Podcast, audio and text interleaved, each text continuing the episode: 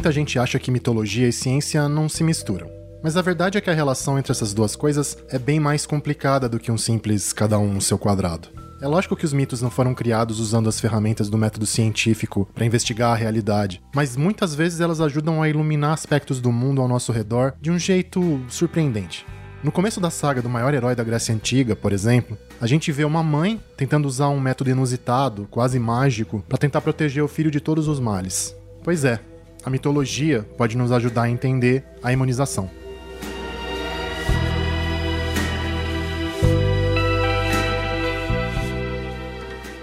Eu sou o Reinaldo José Lopes, repórter de ciência da Folha, e este é o segundo episódio do Resposta Imune, um podcast sobre como as vacinas mudaram o mundo. Dessa vez a nossa conversa é sobre como as vacinas protegem o organismo de bilhões de pessoas, individualmente e, mais importante ainda, de maneira coletiva. O Resposta Imune tem apoio da GSK. O herói grego de quem eu tava falando é o Aquiles, que talvez você conheça na versão Brad Pitt, no filme Troia. Mas acredite ou não, o Aquiles é famoso há bem mais tempo, desde a Ilíada, o maior poema épico grego. Tanto no filme quanto na Ilíada, o Aquiles aparece como um sujeito obcecado em garantir para si mesmo um nome glorioso, uma fama imortal, por meio da coragem no campo de batalha. Sabem o que está lá, esperando, além daquela praia? A imortalidade! Peguem-na! É de vocês! Só que, como todos nós, o Aquiles também já foi bebê um dia. Tudo bem, ele era um bebê muito especial, filho da deusa Tétis. Mas o pai dele era um ser humano mortal, o que significa que ele também estaria sujeito à morte. Foi pensando nisso que a Tétis resolveu intervir. E se fosse possível imunizar aquele bebê semideus de alguma maneira? A história do Aquiles é a história de uma mãe que zela pelo filho. Ela teve um problema fora da sua vontade que ela casou com um mortal. E tendo casado com um mortal, o seu filho não será imortal. Ele é metade humano e metade divino. Então ela tenta, sem contar para o marido, um recurso que algumas deusas já usaram na mitologia. Talvez você tenha reconhecido o simpático sotaque gaúcho do professor Cláudio Moreno, que comanda o podcast Noites Gregas, sobre as narrativas que a gente herdou da Grécia e de Roma desde a antiguidade. Como ele costuma lembrar, os mitos quase sempre têm múltiplas versões, e o significado deles também pode mudar bastante com o passar do tempo. No caso da vacinação, entre aspas, do Aquiles, as duas coisas acontecem. Não fica 100% claro se a ideia da deusa Tétis era fazer com que o filhinho dela ficasse imortal ou invulnerável, e a tentativa dela é descrita de dois jeitos bem diferentes mas acabou ficando bem mais popular a versão que deu origem à expressão calcanhar de Aquiles. Ficou misturada em vulnerabilidade, invencibilidade e imortalidade. A tradução fez várias confusões, mas pouco a pouco ganhou a teoria do calcanhar, porque a ideia que é muito interessante, a ideia do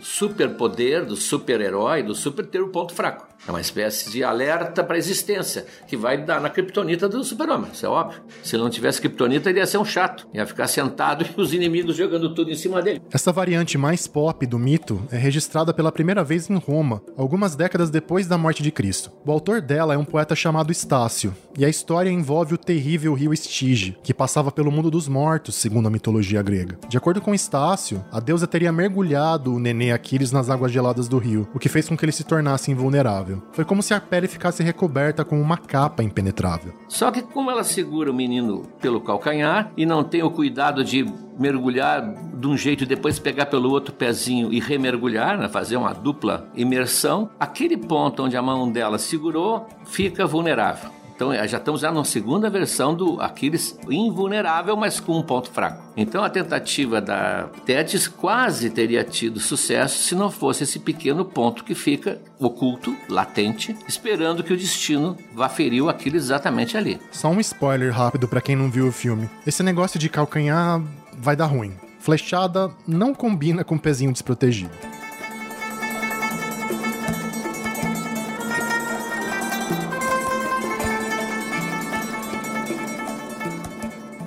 Interessante como a história do Aquiles tem algumas outras semelhanças com a imunização bolada pela ciência moderna. Assim como o rio Estige era visto como gélido e perigoso, a vacinação funciona expondo de propósito o nosso organismo a algo muito parecido com os micróbios e os vírus potencialmente letais, só que de um jeito controlado, que fortalece a gente em vez de fazer mal. Afinal de contas, nenhum herói grego foi tentar atacar Troia antes de aprender a usar a lança, a espada e o escudo. Antes de encarar uma ação silvestre, é melhor treinar um pouquinho. Eu vou fazer uma apresentação muito importante pela primeira vez na minha vida. Eu treino. Eu vou fazer uma maratona. Eu nunca fiz uma maratona. Eu vou ter que treinar antes. Eu vou, sei lá, aprender a dirigir. Eu tenho que praticar antes. Tudo na nossa vida a gente pratica antes para poder ficar bom. Quem faz essa comparação entre treinamento e vacinação é a farmacêutica e divulgadora científica Laura Marise de Freitas, que fez doutorado na Unesp de Araraquara, no interior de São Paulo. E a vacina é exatamente isso. Ela é um treinamento para o seu organismo se preparar para entrar em contato com um patógeno, uma doença pela primeira vez. Isso vai te garantir que ao entrar em contato pela primeira vez com o patógeno, ele já está preparado, suas células de defesa já sabem o que fazer, já reconhecem aquele patógeno e conseguem elaborar uma resposta imune rápida e eficiente. Nesse processo, é muito importante que o treino não ofereça os riscos da prática real, como explica o Lucas Anandrés, que é biomédico e mestre em inovação tecnológica e propriedade intelectual pela Universidade Federal de Minas Gerais, a UFMG. Essencialmente, a vacina ela não pode causar doença, então a gente tem que dar alguma coisa que remeta àquele organismo, ou seja, partes do vírus, partes da bactéria, ou mesmo ela, o organismo infeccioso, inativado ou atenuado. Então, existem técnicas em biologia molecular, em biotecnologia, para a gente conseguir inativar as ações desse organismo infeccioso e a gente coloca isso dentro da vacina. O Lucas vai ser o nosso guia para entender as diferentes abordagens que podem ser usadas na hora de criar uma vacina.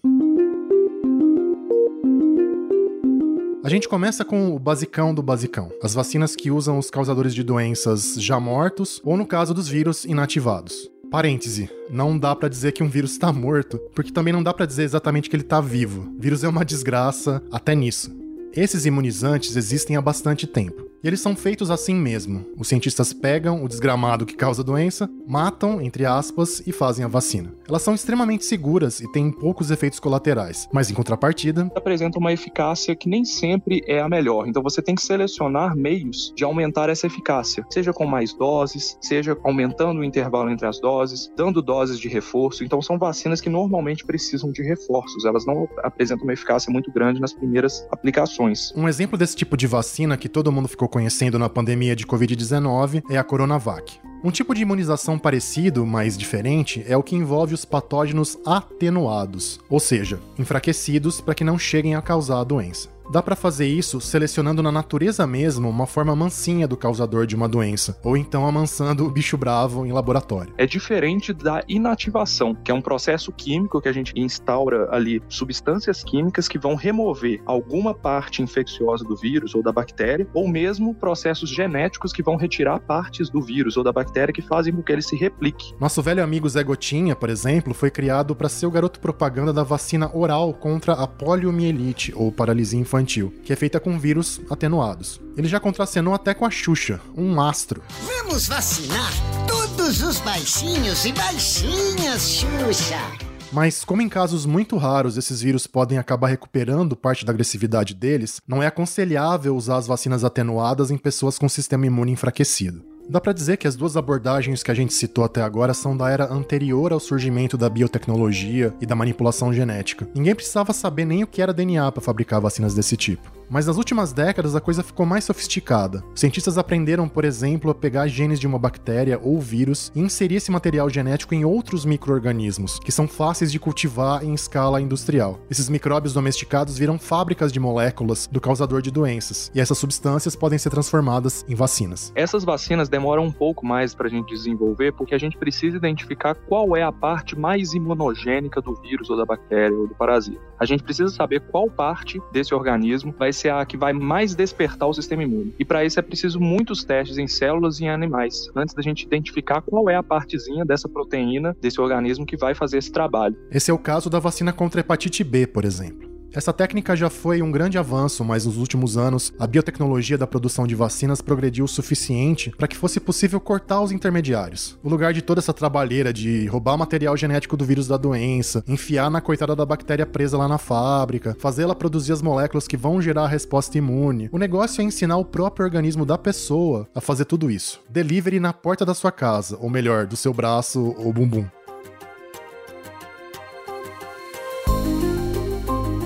Tem dois jeitos principais de fazer isso, e os dois só emplacaram para valer por causa da Covid-19. Um deles é o método dos vetores virais. Você basicamente manda um vírus pro desmanche. Um vírus qualquer, tipo um adenovírus, que costuma causar resfriado em criança. Tira o motor de Fusca, quer dizer, tira as características originais dele e insere um pedacinho do material genético do SARS-CoV-2, por exemplo, que é o causador da Covid-19. Para aumentar a segurança, você impede que o vírus manipulado consiga se reproduzir naturalmente. E aí já bota o bicho no braço do paciente. É o caso da vacina da AstraZeneca contra a Covid. Mas a gente descobriu que nem a ajuda de um vírus é estritamente necessária. Pelo menos no caso do Covid-19, dá para usar direto o material genético viral, que no caso do SARS-CoV-2 é o RNA, a molécula prima do DNA. É assim na vacina da Pfizer. Ou será que eu deveria dizer Pfizer? Quem é de verdade sabe quem é de mentira. É bom lembrar que esses dois tipos mais novos de vacinas, a de vetores virais e a que usa o RNA, não surgiram do nada. Foram décadas de pesquisa básica e depois de testes com pacientes humanos para demonstrar que valia a pena usá-las. Aqui o Lucas Anandrés de novo. O grande problema é que a gente não tinha validado essas tecnologias ainda, né? elas nunca tinham sido aprovadas. Então existia uma grande incerteza sobre efeitos colaterais em larga escala, efeitos de eficácia. A gente não conhecia as eficácias dessa vacina. Agora que a gente conhece, a gente sabe que são boas vacinas e que podem ser adaptadas para qualquer patógeno. A pandemia teve pelo menos esse efeito positivo. Enfim, destravar o uso dessas tecnologias depois de anos e anos de estudo, que incluíram diversos testes anteriores em seres humanos. No caso das vacinas de vetores virais, duas delas, feitas para enfrentar os surtos de ebola, já tinham sido aprovadas para uso em larga escala em 2019. A gente volta em 15 segundos. As vacinas são uma grande conquista da ciência e da humanidade. São, ainda, a melhor forma de evitar doenças graves que podem levar à morte ou deixar sequelas para o resto da vida. A GSK é a farmacêutica líder em vacinas no país. Pois bem, tá na hora da gente encarar um pequeno desafio: entender os elementos essenciais do funcionamento do sistema imune. Para começar, a gente tem que lembrar que, independentemente do tipo de vacina, a ideia é treinar esse sistema. E ele é uma das coisas mais complexas já inventadas pela evolução, talvez até mais que o nosso cérebro. Eu costumo brincar que a imunologia, que estuda essa complexidade, na verdade faz parte do ramo das ciências ocultas. Você precisa ganhar uma carta de Hogwarts para conseguir entender esse negócio. Aí depois sai gritando uns negócios esquisitos em latim por aí, que nem o Harry Potter.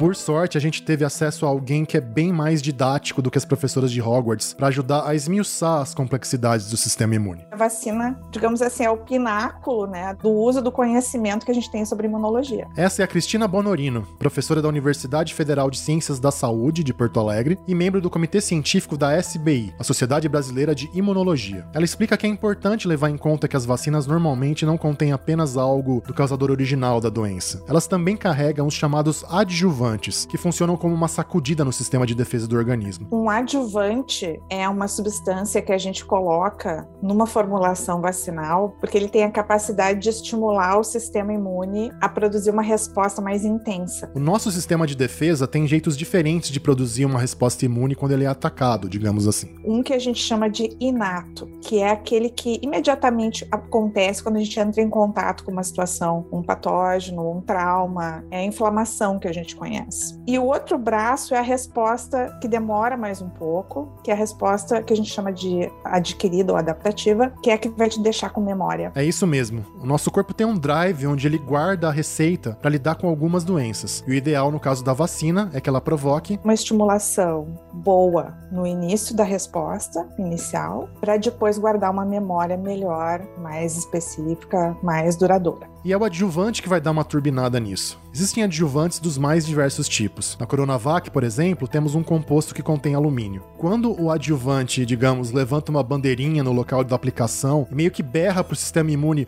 "Ê, tô aqui, venham me pegar!" Várias células são recrutadas para o local, entre elas as chamadas células dendríticas. Elas têm esse nome porque estão cheias de projeções que lembram galinhos de árvore. Dendrítico quer dizer algo como parecido com uma árvorezinha em grego. As células dendríticas, junto com outras integrantes do sistema imune, começam a pegar moléculas dos componentes da vacina, os chamados antígenos. Elas também produzem substâncias que desencadeiam um processo de inflamação, o que explica coisas como a dorzinha e a vermelhidão que aparecem depois da injeção da vacina. Mas o papel das células dendríticas vai muito além desse processo inicial que dura alguns dias. O mais importante é que elas picotam os antígenos das vacinas em pedacinhos e passam a levar esses pedaços de moléculas para um lugar especialíssimo. Esse local é o linfonodo, onde as carregadoras de antígenos têm um encontro marcado com outro tipo de célula de defesa, os linfócitos T. Então, quando eles se encontram, no linfonodo acontece essa mágica em que a célula dendrítica conta para o linfócito T. Olha o que eu achei no tecido. Segundo ela conta, tudo molecularmente, é uma infecção, ou parece uma infecção, no caso da vacina.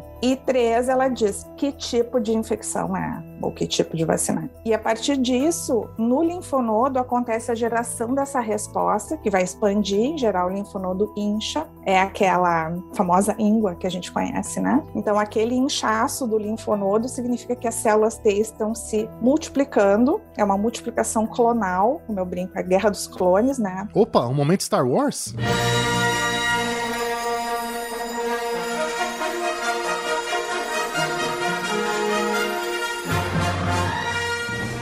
Monte de células surgindo e aí essas células elas vão cada vez ficando melhores, elas vão sendo instruídas pelas células dendríticas e elas se preparam para voltar para o tecido e estabelecer uma proteção no local. Esse processo é responsável pelo estabelecimento da chamada resposta imune celular, ou seja, a produção de células específicas, como os próprios linfócitos T, para enfrentar um determinado causador de doenças. Esse processo é tão importante quanto a formação de anticorpos, que acaba sendo o assunto mais comum quando a gente fala de vacinação. E, de fato, existe um sistema semelhante que envolve também os chamados linfócitos B, B de bola e não T.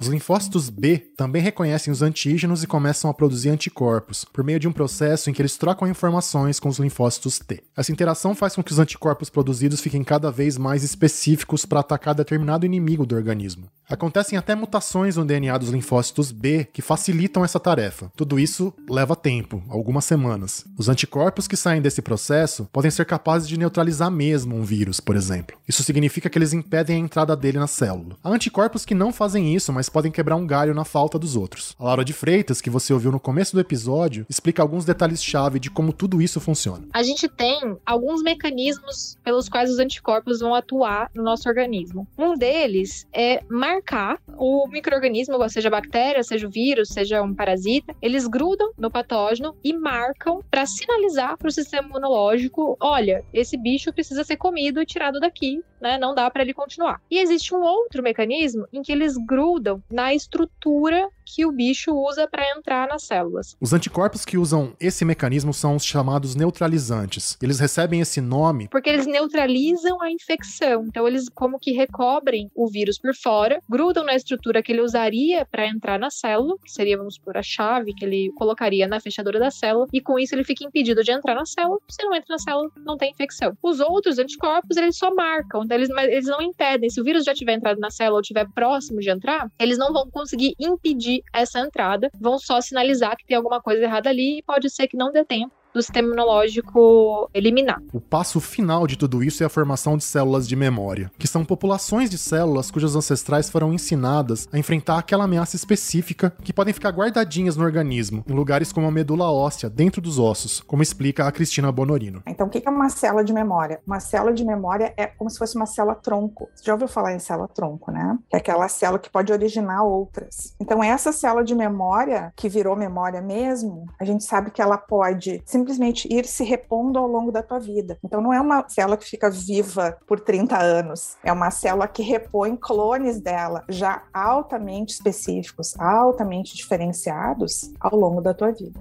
Nem sempre essa memória é perfeita por uma série de motivos. A capacidade de gerar novas respostas T vai diminuindo com a idade, porque o nosso timo, que é a origem das nossas células T, ele vai sofrendo com a idade e ele vai mudando e ele cada vez menos coloca novas células no teu corpo. Um exemplo disso é a vacina da gripe. Ela é importante para os idosos porque ela estimula as memórias que os idosos já fizeram. Não é que ela gere novas memórias. É difícil gerar novas memórias num idoso, mas pelo menos ela dá aquele reforço para as memórias que ele já tem. Outro detalhe que pode ser importante é onde a reação do sistema imune é provocada inicialmente pela vacina. No caso de doenças que afetam as vias respiratórias superiores, por exemplo, basicamente nariz, boca e faringe, isso faz bastante diferença. A Laura de volta. Nas nossas mucosas, que seriam ali a parte do intestino, a parte de dentro do nosso nariz, na boca, a gente tem um tipo específico de anticorpo que é chamado de IgA. É um anticorpo que só aparece em mucosas e ele tem um papel muito importante em meio que segurar o patógeno ali e não deixar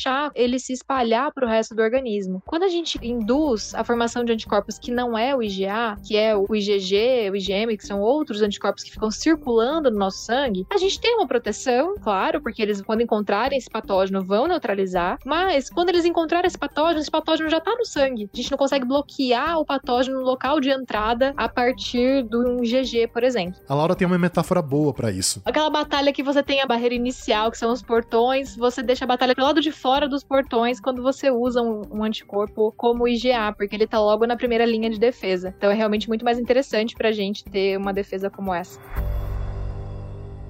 E é claro que num sistema tão complexo e capaz de se adaptar a tantas variáveis, ainda existe muita coisa que a gente ainda não entende direito.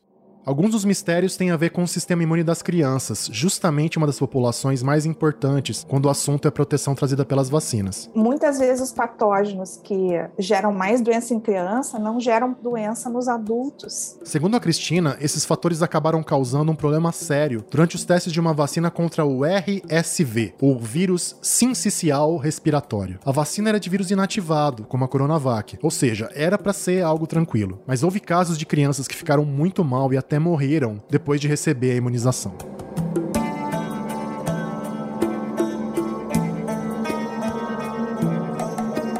Essa menção aos desafios de proteção para crianças me faz lembrar do bebezinho da deusa Tétis, o pequeno Aquiles. O fato é que as tentativas dela de proteger o pequeno a todo custo não funcionaram. Uma das versões do mito diz que os pais esconderam o garoto, disfarçado de menina, na corte de outro rei, para que ele não fosse para a guerra. Mas a identidade dele acabou sendo revelada e ele partiu para Troia, cheio de vontade de conquistar a glória eterna. Uma glória que ele pagou com a morte. O professor Moreno explica as ramificações dessa história. O interessante é que a Guerra de Troia é uma guerra de combates singulares, como se chama. O que é, é o combate singular? O guerreiro está no campo defrontando-se com a muralha de Troia, o troiano está lá saindo, defrontando-se com a, o mar e os gregos à sua frente. Um escolhe o oponente, eles se apresentam, inclusive muitas vezes, ah, e lutam um contra o outro. É assim que funciona. O Aquiles é um grande oponente. Todo mundo na, em Troia teme a hora que vai enfrentá-lo, ah, vai encontrá-lo pela frente. O medo é abrir aquele monte de gente, aquela confusão e aparecer olhando para ele. O Aquiles é um super-herói individual, como é o Diomedes, como é o Ulisses. Raramente eles trabalham em conjunto. Não há essa ideia. E, portanto, quando a Tétis imunizou o Aquiles, imunizou o Aquiles. Ela não teve a ideia de vamos espalhar isso para os outros, porque os outros são necessários. Um precisa de todos. Um exército de pessoas comuns, o Aquiles era o único imortal, o único único imunizado e isso não adianta muita coisa. Acontece que a evolução da sociedade grega nos séculos seguintes transformou totalmente esse jeito de lutar. Para enfrentar a competição feroz que existia entre as diferentes cidades-estado da Grécia, que na prática eram pequenos países separados, surgiu uma maneira muito mais coletiva de se defender no campo de batalha. Perdem importância os aristocratas heróicos e bonitões, feito o Aquiles Brad Pitt, e entram em cena os sujeitos comuns, donos de pequenas terras, comerciantes e artesãos. Caras normais que vestem armadura quando é preciso defender a cidade. E eles lutam num negócio chamado falange. A falange era, um, pode se imaginar, uma, uma fila, ah, uma fila de lateral de soldados, todos com escudo e com a lança. Na mão direita a lança, na mão esquerda o escudo. E como o escudo era grande, o braço da lança, por exemplo, não ficava tapado pelo escudo, obviamente, mas a metade do escudo dele tapava, protegia o seu colega ao lado. Então todos eles precisavam, um precisava do outro.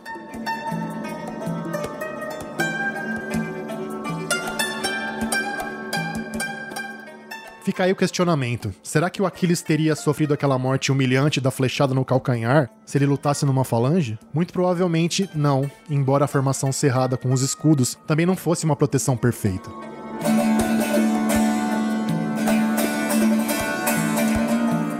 Que todos esses detalhes da mitologia e da história da Grécia podem nos ensinar sobre vacinação, afinal de contas? Bom, acontece que a mágica das vacinas atinge o efeito máximo dela justamente quando a gente para de pensar como a mãe do Aquiles e começa a se comportar de um jeito parecido com um dos caras comuns da falange. A proteção trazida pelas vacinas para cada pessoa individualmente não tem nada de mágica. Ela pode enfraquecer com a passagem do tempo ou ser naturalmente mais fraca quando a pessoa que recebe a vacina já é idosa, por exemplo. Bebês muito novos não podem receber certos tipos de vacina, porque tem um sistema imune imaturo. E quem tem problemas de saúde que afetam as defesas naturais do organismo, como HIV e câncer, algumas vezes também precisam ficar de fora da proteção pessoal que a vacinação oferece. Mas mesmo quem fica desprotegido individualmente pode ficar debaixo da poderosa muralha de escudos que a gente cria quando uma proporção significativa da população está vacinada. A proteção que vem disso varia de doença para doença e nem sempre é suficiente para cobrir todo mundo.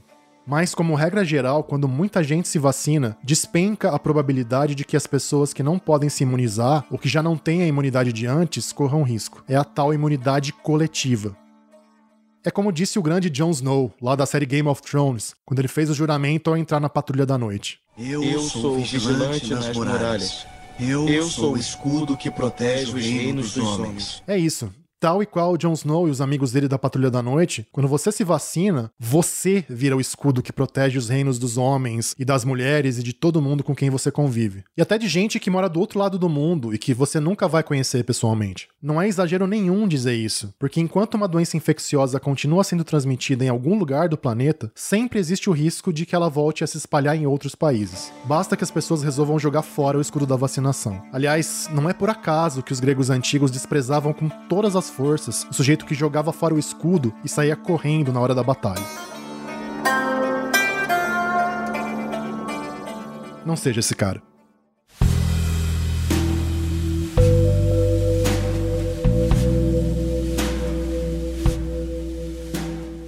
Estamos chegando ao fim de mais um episódio do Resposta Imune. Antes das despedidas, é hora de compartilhar com você algumas das referências que nos ajudaram desta vez. A comparação entre o mito do Aquiles bebê sendo imunizado ou imortalizado e a vacina está num livro muito interessante chamado Imunidade: Germes, Vacinas e Outros Medos, da escritora americana Ulla Biss. A grafia do sobrenome é B-I-S-S, Biss. Esse livro provavelmente vai ajudar a gente em episódios futuros também. Vale conferir, além disso, uma obra chamada Imune, do jornalista americano Matt Richtel. A grafia do sobrenome é R-I-C-H-T-E-L.